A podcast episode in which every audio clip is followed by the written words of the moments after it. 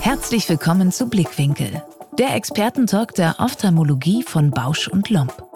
In dieser Podcast-Episode der digitale Patient, Ophthalmologie im Wandel. Dr. Florian Kretz im Talk mit Privatdozent Dr. Sebastian Siebelmann, Refraktivchirurg bei den Augenärzten Kölner Höfe in Solingen. Gemeinsam besprechen sie, welche Digitalisierungstrends sich aktuell abzeichnen welchen Einfluss die digitalen Medien auf Aufklärung, Diagnose und Therapie haben und wie sich Augenärztinnen und Ärzte auf die Veränderungen durch digitale Generationen einstellen können. Augen zu und reinhören. Herzlich willkommen bei Blickwinkel, der Expertentalk der Ophthalmologie. Ich freue mich heute sehr, Herrn PD Dr. mit Sebastian Siebelmann willkommen zu heißen. Hallo Sebastian, wie geht's dir heute? Hallo Florian, ich freue mich ganz doll wieder hier sein zu dürfen und mir geht's gut. Wir fangen gleich direkt an. Die Digitalisierung beeinflusst das Verhalten unserer Patienten und lässt sie selbstbestimmter und fordernder werden. Wie sind da bisher deine Erfahrungen und wie gehst du mit digitalen Patienten um? Ja, im Grunde sind meine Erfahrungen so ein bisschen zwiegespalten. Also man hat immer wieder vor allem junge Patienten, die sich extrem informieren im Internet, also die sehr informiert kommen, aber teilweise auch sehr, sehr unterschiedliche Informationen sich im Vorfeld eingeholt haben. Und dann hat man oft ja jetzt etwas stigmatisiert ältere Patienten, die dann sich eher Informationen über den Bekanntenkreis, über, wie man heutzutage sagt, Friend-by-Friend-Werbung sozusagen holen. Man ist aber teilweise auch immer wieder erstaunt, dass man Patienten im 70er, 80er Jahre Bereich hat, die dann doch mit ihrem Smartphone vor einem sitzen und einem Websites und Daten zeigen, beispielsweise zum Thema Kataraktchirurgie oder zum Thema Glaukom und dann doch sich sehr gut einfach im Internet informieren können. Ja, die gleiche Erfahrung haben wir auch gemacht. Es ist ja tatsächlich so, dass ganz viele von denen informierter sind, als man denkt. Und wenn man mal die Patienten fragt, haben sie ein Smartphone, dann sagen tatsächlich auch die meisten Patienten, ja, wir haben ein Smartphone und die meisten können auch damit umgehen und nutzen es eben auch schon für die Kommunikation oder auch wenn sie was suchen, benutzen vielleicht nicht alle Funktionen, aber doch schon relativ viel. Ganz genau. Und gerade auch die ältere Patientengruppe gibt es dann auch oftmals einen Enkel zu haben, die ihnen dann wiederum helfen mit ihren Smartphones und wo sie dann auch ihre YouTube-Videos oder ihre ähm, Internetinformationen sich eben holen können. Was macht denn für dich so einen digitalen Patienten eigentlich aus, beziehungsweise was fällt für dich alles unter ein digitales Verhalten der Patienten? Ja, im Grunde geht es momentan ja vordergründig darum, wie die Patienten sich Informationen holen. Also wo kriegen die die Informationen her? Wann informieren die sich? Also wir führen da gerade unterschiedliche Studien zu durch.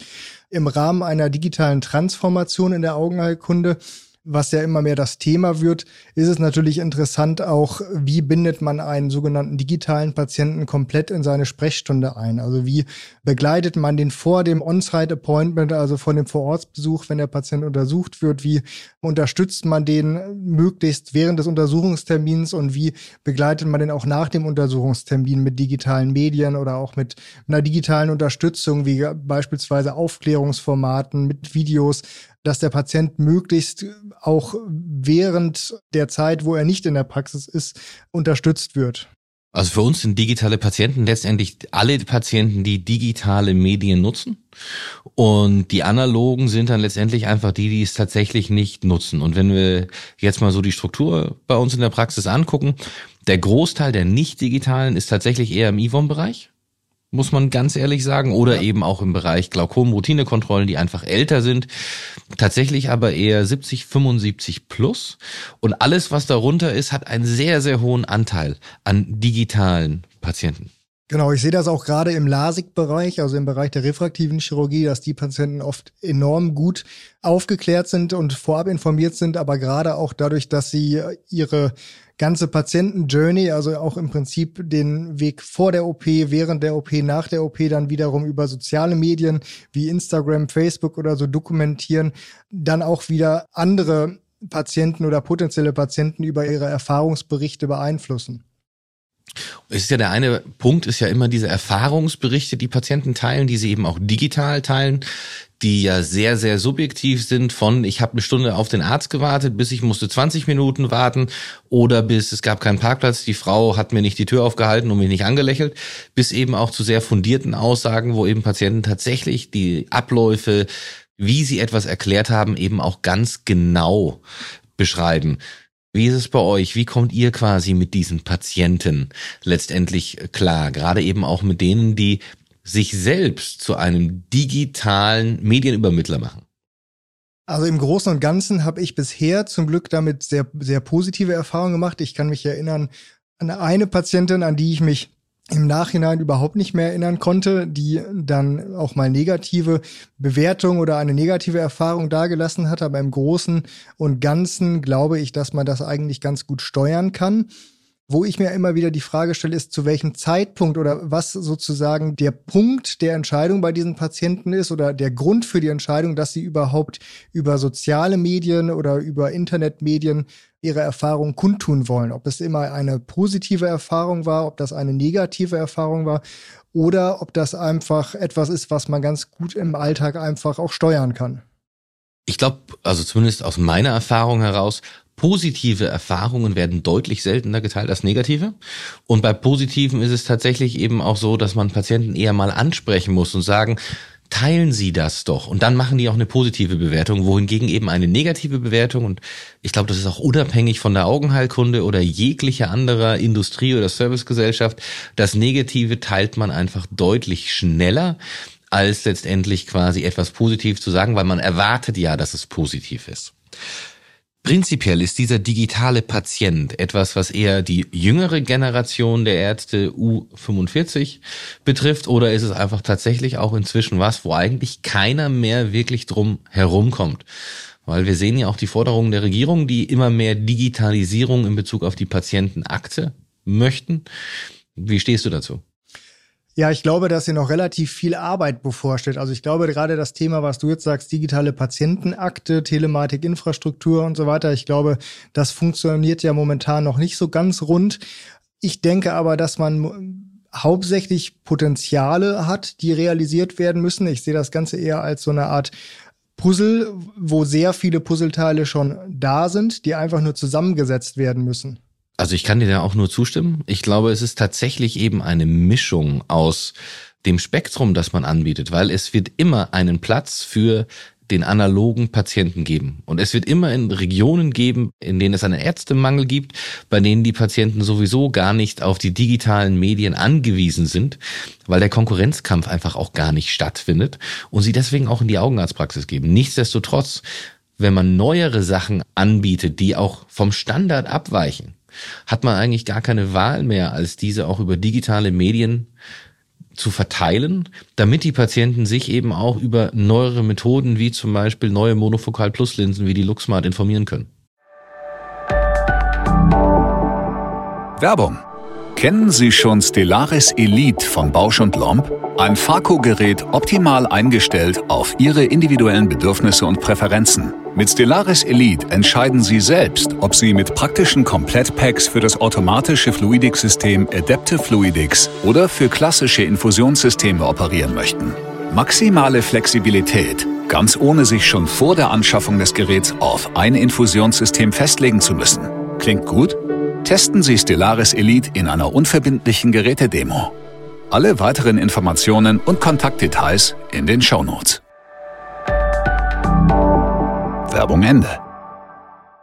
Genau, das sehe ich nämlich auch so. Und ich glaube, dass digitale Medien ja nicht immer gleich digitale Medien sind. Es gibt ja ein Riesenspektrum an digitalen Medien, die man nutzen kann. Das geht von der Google-Suche los. Wir haben hier Studien gemacht, dass wir beispielsweise über die Suchbegriffe, die Patienten eingeben bei Google. Da bietet Google ja inzwischen auch eine Vielzahl von Tools wie Google Keyword Planner, was im Prinzip ein, ein Marketing-Tool aus dem Suchmaschinenmarketing ist, um seine Websites zu optimieren, dass die Patienten beziehungsweise die Verbraucher auch auf die Websites geleitet werden, bis hin wieder zu dem Tool Google Trends. Das nutzt ebenfalls diese Suchbegriffe wieder aus, um sowohl geografisch als auch zeitlich die Suchmaschinenanfrage intensiv Intensitäten. Also wie oft haben Patienten beziehungsweise generell Verbraucher bestimmte Suchbegriffe bei Google eingegeben, in welchem Zeitraum und in welcher geografischen Aufteilung. Und gerade in den letzten Jahren jetzt mit der Corona-Pandemie konnte gezeigt werden, dass damit nicht nur der Ist-Zustand beschrieben werden kann, also dass Verläufe zeitlich und geografisch von bestimmten Suchbegriffen aufgelöst werden können, sondern dass gerade auch bestimmte Entwicklungen wie ein Pandemiegeschehen räumlich und zeitlich aufgelöst werden kann. Also dass wir im Prinzip anhand der Eingaben in die Suchmaschinen sehen können, wo es gerade zu Ausbrüchen von Krankheiten kommt. Und es gibt jetzt erste Studien auch in der Augenheilkunde, die zeigen, dass wir zum Beispiel bei Bindehautentzündungen einen, einen oftmals saisonalen Verlauf von Google-Anfragen sehen. Und wir haben jetzt vor kurzem eine Studie in Scientific Reports veröffentlichen können, wo wir das erste Mal weltweit sozusagen in der Augenheilkunde echte Gesundheitsdaten der Kassenärztlichen Bundesvereinigung mit Google Trends-Daten korreliert haben. Und wir sehen da ganz deutlich, dass wir beispielsweise für Anfragen, was die Kataraktchirurgie, was refraktive Verfahren wie die LASIK angeht, aber auch beispielsweise das Glaukom, dass wir hier eine gute Korrelation von echten Gesundheitsdaten, also wann wurde wo, wie oft welche Operation durchgeführt oder welcher Patient mit welcher Krankheit behandelt, eben mit Google-Anfragen sehen, was wieder ganz interessant ist, weil das zu so einer Art Forecasting führt, also dass wir im Prinzip vorhersehen können, wo welches Krankheitsaufkommen entstehen wird. Ja, also die These finde ich wahnsinnig interessant. Für mich stellt sich dann immer die Frage, war zuerst das Ei da oder war zuerst die Henne da? Weil die Frage ist natürlich, googelt der Patient, nachdem er eine Diagnose und auch eine Behandlungsempfehlung bekommen hat, um sich mehr zu informieren. Gerade jetzt zum Beispiel in Bezug auf wirkliche Erkrankungen wie Katarakt, wie Glaukom oder auch die Bindehautentzündung.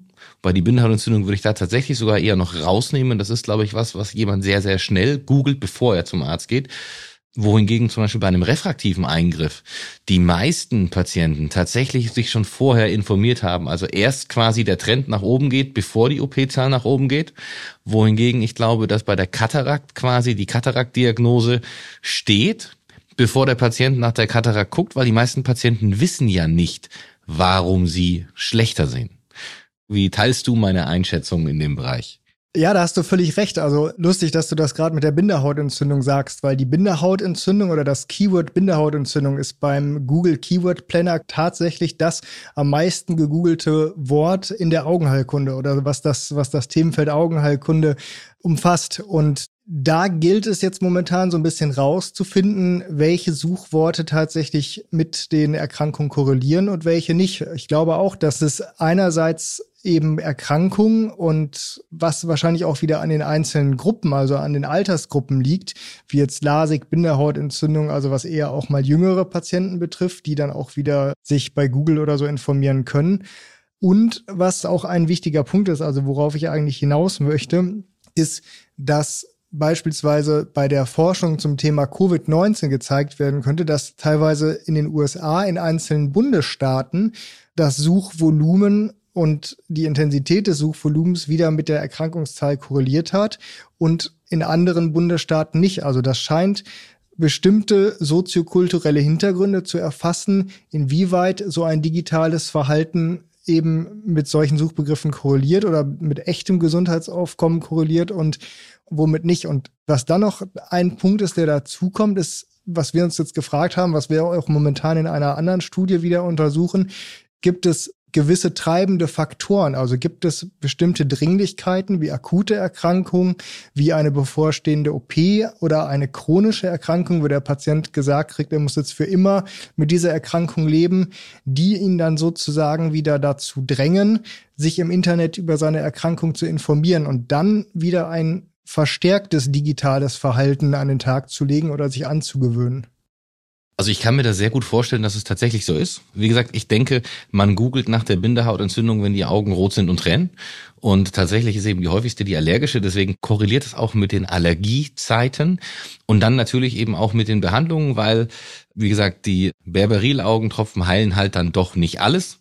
Und dann kommen die halt doch zum Augenarzt und sind da. Wie gesagt, gerade bei den Katarakten oder bei den Erkrankungen des Alters sehe ich es ein bisschen anders.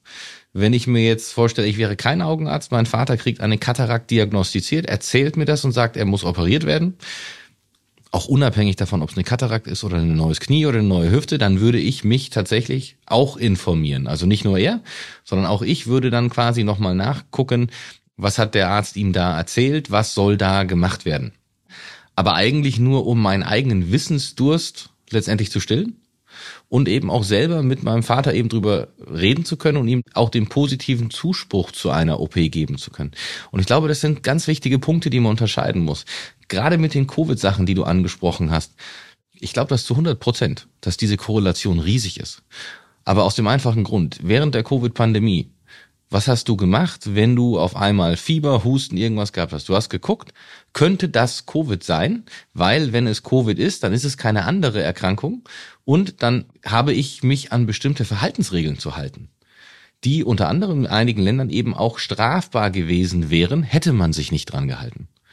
Und dann guckt natürlich jeder, also ich glaube, jeder meiner Mitarbeiter hat sicherlich in der ganzen Covid-Pandemie bestimmt 200 Mal nach Covid gegoogelt, wenn er ein bisschen Fieber, laufende Nase, Rückenschmerzen, Nasenschmerzen, irgendwas hatte, einfach um zu schauen, ist das auch ein Covid-Symptom? Muss ich mich jetzt erstmal mit Covid zu Hause krank melden und äh, dann irgendwie gucken, dass ich einen PCR-Test kriege oder einen Schnelltest sofort machen? Und deswegen, ich glaube immer noch, man muss das kategorisieren und man kann das nicht zu 100 Prozent quasi auf jede Erkrankung umsetzen, was diese digitalen Daten letztendlich eben auch bieten und vor allem, was man aus diesen Daten herausholen kann. Genau, ich glaube auch, dass man da ganz stark differenzieren muss und ich glaube auch, also oder was wir auch gesehen haben, ist, dass die Suchbegriffe, wonach die Patienten oder wie sich die Patienten informieren, teilweise extrem unspezifisch sind. Also wir haben jetzt auch eine Kohorte von über 100 Patienten ausgewertet und die einfach mal gefragt, wie waren die Suchbegriffe und welche Worte wurden vorher bei Google eingegeben, wenn eben sich über die Suchmaschine informiert wurde. Und wir konnten da beispielsweise sehen, dass nur bei ungefähr knapp über 50 Prozent die Suchbegriffe wirklich spezifisch für die Erkrankung waren. Also, dass die so waren, wie wir als Ärzte auch gegoogelt hätten. Ne? Und dann bei ungefähr so 30 Prozent waren die Suchbegriffe relativ unspezifisch. Und bei dem Rest der Patienten war es einfach im Prinzip, ja, völlig daneben, könnte man sozusagen sagen. Also das hat dann überhaupt nicht mehr gepasst von den Suchbegriffen. Und ich glaube, das ist in der Augenheilkunde auch sehr schwierig, weil wir ja sehr unspezifische Symptome haben. Also die Patienten können oftmals gar nicht einschätzen, ist das jetzt ein Symptom für einen grauen Star oder für ein trockenes Auge oder bis hin zu einer Netzhautlösung, wobei das bei einer Netzhautlösung, glaube ich, noch relativ, relativ spezifisch dann ist und oder, oder für die Patienten noch eindeutiger als jetzt zwischen einem trockenen Auge, einem grauen Star oder eher unspezifischen Krankheitsbildern zu unterscheiden. Was ich glaube, ist, oder worauf du gerade auch so ein bisschen hingedeutet hast, ist ja die Patienten-Awareness, also wie wie bewusst ist dem Patienten, dass eine potenzielle Krankheit besteht, wie jetzt bei Covid. Ich glaube, da war es jedem Patienten oder jeder Mensch war ja ein potenzieller Patient. Das heißt, jeder Mensch hat sich bewusst mit dem Thema auseinandergesetzt und damit befasst. Und ich glaube, das ist ein springender Punkt, wie wir Ärzte damit auch umgehen können, nämlich, dass wir es im Prinzip schaffen müssen, die Awareness bei den Patienten, also das Bewusstsein für diese Themen zu wecken und dann wieder zu nutzen. Und ich hatte bei euch gesehen auf eurer Website, Florian, dass ihr auch sehr viele Medien schon auf eurer Website habt, dass ihr sehr viele Informationsmaterialien habt, dass ihr teilweise auch Videos habt, Sprachbeiträge und so weiter. Und wie ist deine Erfahrung persönlich dazu, wie die Patienten darauf reagieren? Wird das genutzt nach der Sprechstunde, vor der Sprechstunde oder wie ist das bei euch? Das wird bei uns genutzt vor, während und danach. Wenn du zum Beispiel eine, bestimmte Termine bei uns buchst, werden die digitalen Informationsmedien mit der Terminbestätigung zugeschickt. Das heißt, die sind direkt auf die Homepage verlinkt. Wenn es Formulare sind, können die die Formulare schon runterladen, sich schon angucken, sich alles anschauen. Wir haben jetzt gerade auf ein digitales System in der Klinik umgestellt. Das heißt, wir benutzen auch für die Aufklärung letztendlich nur noch iPads. Die können dort auch Videos und diese ganzen Sachen zeigen. Das ist automatisch an unsere Praxissoftware mit gekoppelt und letztendlich eben auch in der Nachbereitung nach den Terminen fangen wir jetzt gerade an, den Patienten zum Beispiel nach einer OP-Vorbereitung kurz vor der OP dann nochmal ganz zusammengefasst, okay, was sind die wichtigsten Punkte mitzuschicken. Parallel dazu arbeiten wir gerade im Kataraktbereich auch noch mit einer App. Das heißt, die Patienten werden quasi von der Diagnose Katarakt bis hin zur Voruntersuchung zur OP über die ganze Nachbehandlung quasi mit dieser App mit betreut, kriegen alle notwendigen Informationen, kriegen die notwendigen Reminder. Das Einzige, was sie aktuell noch tun müssen, ist tatsächlich manuell ihre Termine eintragen und dann justiert sich quasi die App automatisch mit aus. Und erstaunlicherweise werden diese Sachen benutzt, aber nicht von alleine. Du musst gerade die Sachen, die du in der Praxis benutzt, musst du den Patienten aktiv ansprechen viele unserer Medien, deswegen haben wir eben auch Podcasts, YouTube-Videos, ein Lexikon, alles mit auf der Homepage. Nicht jeder mag das Gleiche. Und der eine hört es lieber und der andere sieht es lieber und der dritte liest es lieber. Und deswegen haben wir geguckt, dass wir quasi alle Bereiche, die wir dort auch abdecken können, entsprechend eben auch mit abdecken, um quasi die Information den Patienten richtig zu füttern. Anders als Dr. Google versuchen wir aber trotzdem eben auch den Patienten verständlich zu machen, dass es handelt sich um eine reine Information. Und um wirklich für den Patienten selbst festzustellen, was er hat, muss er zu einem Spezialisten gehen, der das Ganze studiert hat und darin ausgebildet ist. Und das ist für mich im Moment das größte Problem von Dr. Google. Die Fehlinformationen, die Patienten bekommen, mit denen sie dann zu uns kommen und tatsächlich die Aufklärungszeit maximal verlängern und dann auch viele der Informationen gar nicht mehr verarbeiten können, weil sie mit einer komplett anderen Einstellung auftauchen als das, was sie eigentlich haben. Und es ist viel schwieriger, jemanden quasi umzustimmen, als jemanden etwas von Anfang an neu zu erklären. Das glaube ich auch und das deckt sich so ein bisschen aber auch in den älteren Altersgruppen damit, die dann zwar sich nicht im Internet informieren, die dann aber wiederum über andere soziale Kontakte sich informieren. Also was wir zum Beispiel jetzt in, in unserer letzten Studie gesehen haben, war, dass viele Patienten, die sich eben dann nicht im Internet informiert haben, die haben wir gefragt, wo informieren sie sich denn sonst? Also schauen sie dann irgendwie im Fernsehen oder im Radio oder, oder haben sie da irgendwelche Medien, Bücher, was auch immer wo sie sich dann eben über die Erkrankung informieren. Und da hatten über 50 Prozent angegeben, dass sie sich im sozialen Umfeld dann wieder informieren, was hauptsächlich auch die Kataraktoperation betraf. Und da habe ich manchmal das Gefühl, dass dort auch genauso viele Fehlinformationen entstehen können, gerade wenn es mal zu irgendwelchen komplizierteren Verläufen kommt.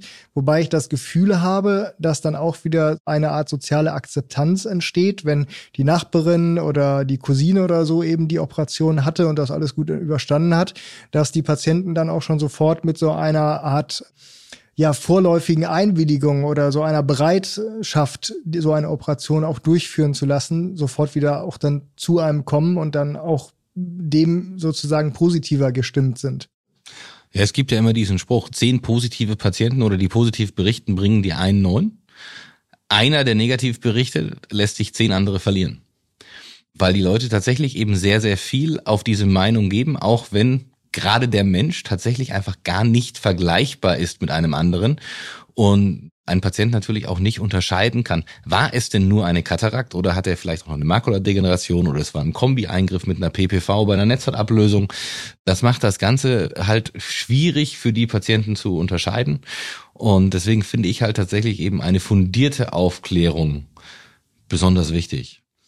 Genau, und ich glaube, letztendlich sollte es dazu führen, dass man eben, ähnlich wie ihr das tatsächlich ja schon macht, viele unterschiedliche Einzelbestandteile zu so einer Art Gesamtbild integriert, die den Patienten dann bei seiner Operation, aber auch bei chronischen Erkrankungen begleiten. Ich hatte letztens von einem ganz interessanten Startup gelesen, was im Grunde diese ganze Patientenbegleitung bei Augenerkrankungen, bei chronischen Erkrankungen, aber auch die Vorbereitung für die Kataraktoperationen, die Nachbereitung, das Anrufen am Tag vor der OP, wann der Patient da sein muss, nochmal dran erinnern, was er beachten muss, was er tropfen muss und so, die das alles für einen übernehmen. Was ich da immer momentan sehr schwierig finde, was auch die ganzen digitalen Medien, was die Patienten-Apps und so weiter, Videosprechstunde betrifft, ist einfach die Vergütung. Dass es momentan, finde ich, nicht ausreichend vergütet wird. Auch äh, gemessen daran, wie viel Geld man investieren muss, um erstmal eine, eine Website mit Medien, mit Videos und so weiter ins Leben zu rufen.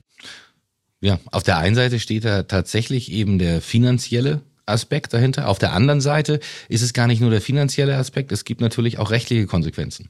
Also wenn du zum Beispiel ein Callcenter nutzt, auf das du selber ja quasi keinen richtigen Zugriff hast und die sagen jedem Patienten dann einfach das Gleiche und dann kriegt der Patient eben seine Endophthalmitis, dann ist halt die Frage, wer ist denn dann jetzt schuld? Der, der ihm gesagt hat, der dachte, es wäre ein trockenes Auge und er soll seine Tränenflüssigkeit nehmen, anstatt eben seine postoperativen Tropfen zu nehmen oder im schlimmsten Falle vielleicht der, der dann, weil er einen grünen und einen grauen Star hatte, ihm dann sagt, nee, nehmen Sie nur die grauen Startropfen und die anderen brauchen Sie nicht mehr und der Patient kriegt dann eine Schädigung des Optikus. Das sind eben alles noch so Sachen, die tatsächlich auch ein bisschen ungeklärt sind und wo ich glaube, wo man halt auch zukünftig wirklich ein bisschen vorsichtig sein muss. Genau, da sind wir im Prinzip auch schon, schon wieder bei dem Thema Chatbots, ChatGPT. Bei den Chatbots ist es ja genau das Gleiche, dass da auch mal Informationen vermittelt werden könnten, die dann zu einem Fehlverhalten oder zu einem falschen Verhalten auf Patientenseite führen, wo dann die Frage ist, wer haftet dafür? Ist es der Chatbot oder ist es derjenige, der den Chatbot halt benutzt?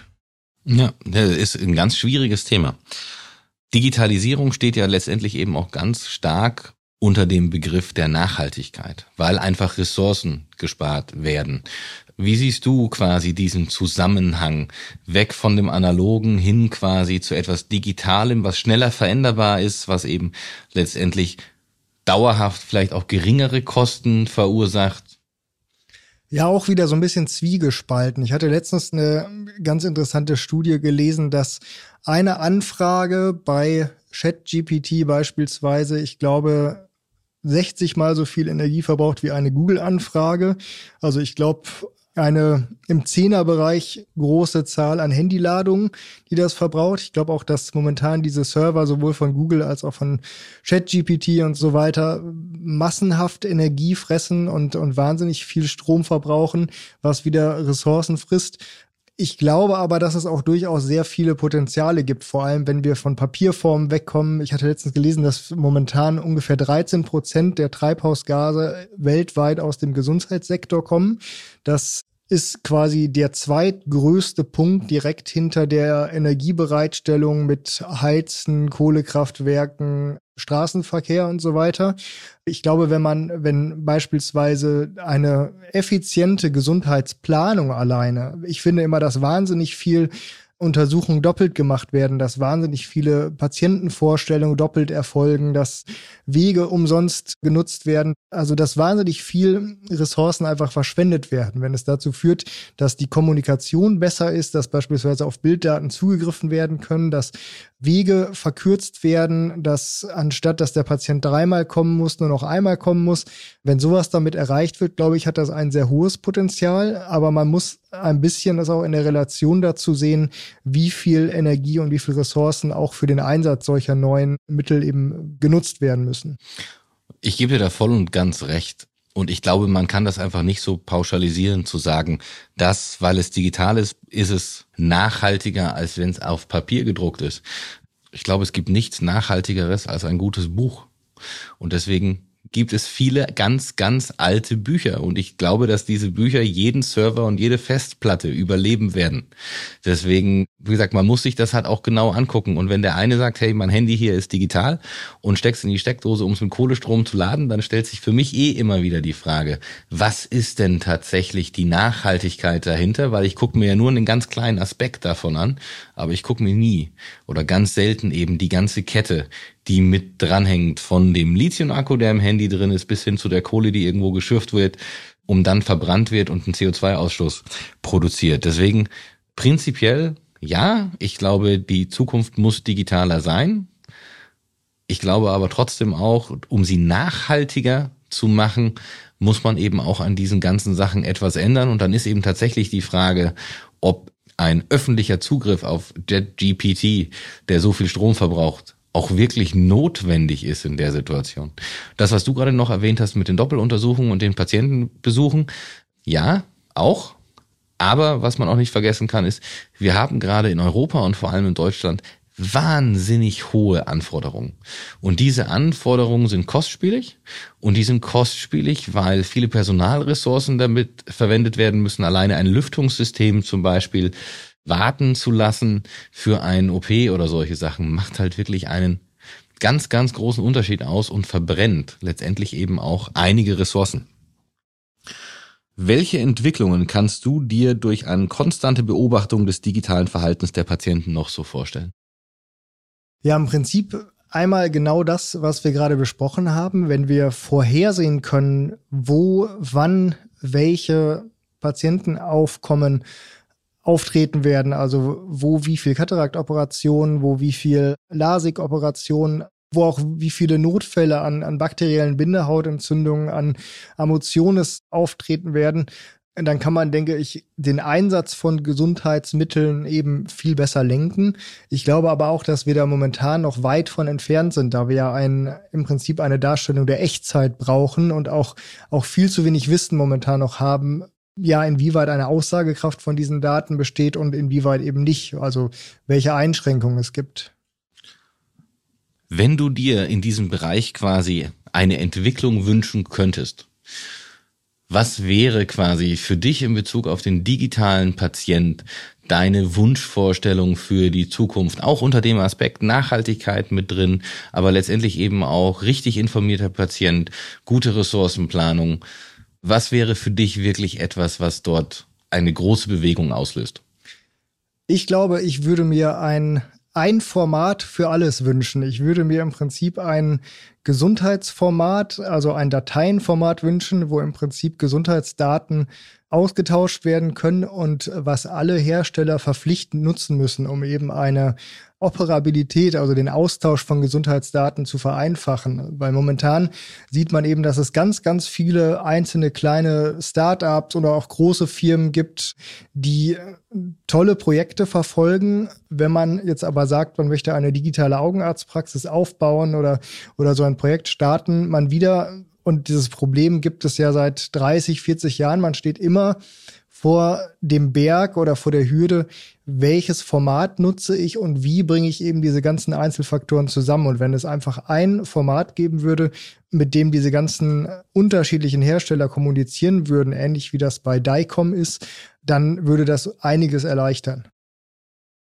Was ich mir tatsächlich eher wünschen würde, ist, dass die Informationen, die Patienten zur Verfügung gestellt werden, gar nicht immer nur vom Arzt selbst kommen müssen, sondern dass man eben auch genau diese Informationen standardisiert und letztendlich eben auch über vor allem die Institutionen, die wir in Deutschland schon haben, wie die KV und wie die Ärztekammern eben auch an die Patienten weitergibt und damit aber eben auch rigoros die Fehlinformationen die es gibt, eben ausblenden kann. Weil einer von uns oder selbst hundert von uns können gegen Google und was die Leute auf Google und in Sachen machen, nichts tun. Aber eine quasi teilstaatliche Institution, die diese Informationen selber überprüft, kann natürlich auch dafür Sorge tragen, dass die Patienten richtig informiert werden und dass die Patienten eben auch verstehen. Sie können sich informieren, aber sie können sich ihre Diagnosen nicht selbst aussuchen. Ja, absolut. Sebastian, vielen lieben Dank. Ich glaube, wir haben einen ganz tollen Überblick gekriegt über, was es schon jetzt für Korrelationen gibt, was es für Suchanfragen von den Patienten gibt und auch wie diese gerade letztendlich auch im Zusammenhang mit Behandlungen stehen. Tatsächlich glaube ich, wir haben das ganze Thema trotzdem sehr, sehr oberflächlich nur angerissen und da steckt noch deutlich mehr mit drin, über das man später sprechen kann. Und da wird wahrscheinlich auch noch ganz, ganz viel in der Zukunft kommen. Meine letzte Frage noch ganz kurz an dich. Nutzt du Dr. Google? Ja, ich nutze Dr. Google tatsächlich. Allein schon für die Forschungszwecke nutzen wir es natürlich. Aber ich google auch immer fleißig. Ich gebe es zu. Du hast mich ertappt. Geht mir genauso. Und dann können jetzt alle die Augen wieder aufmachen und wir freuen uns auf die nächste Folge von Blickwinkel, der Expertentalk in der Ophthalmologie von Bausch und Lomb. Vielen Dank. Das war eine weitere Folge von Blickwinkel, dem Expertentalk der Ophthalmologie von Bausch und Lomb. Abonniert den Podcast und empfehlt uns weiter. Sendet Feedback an blickwinkel.bausch.com. Bis zum nächsten Mal.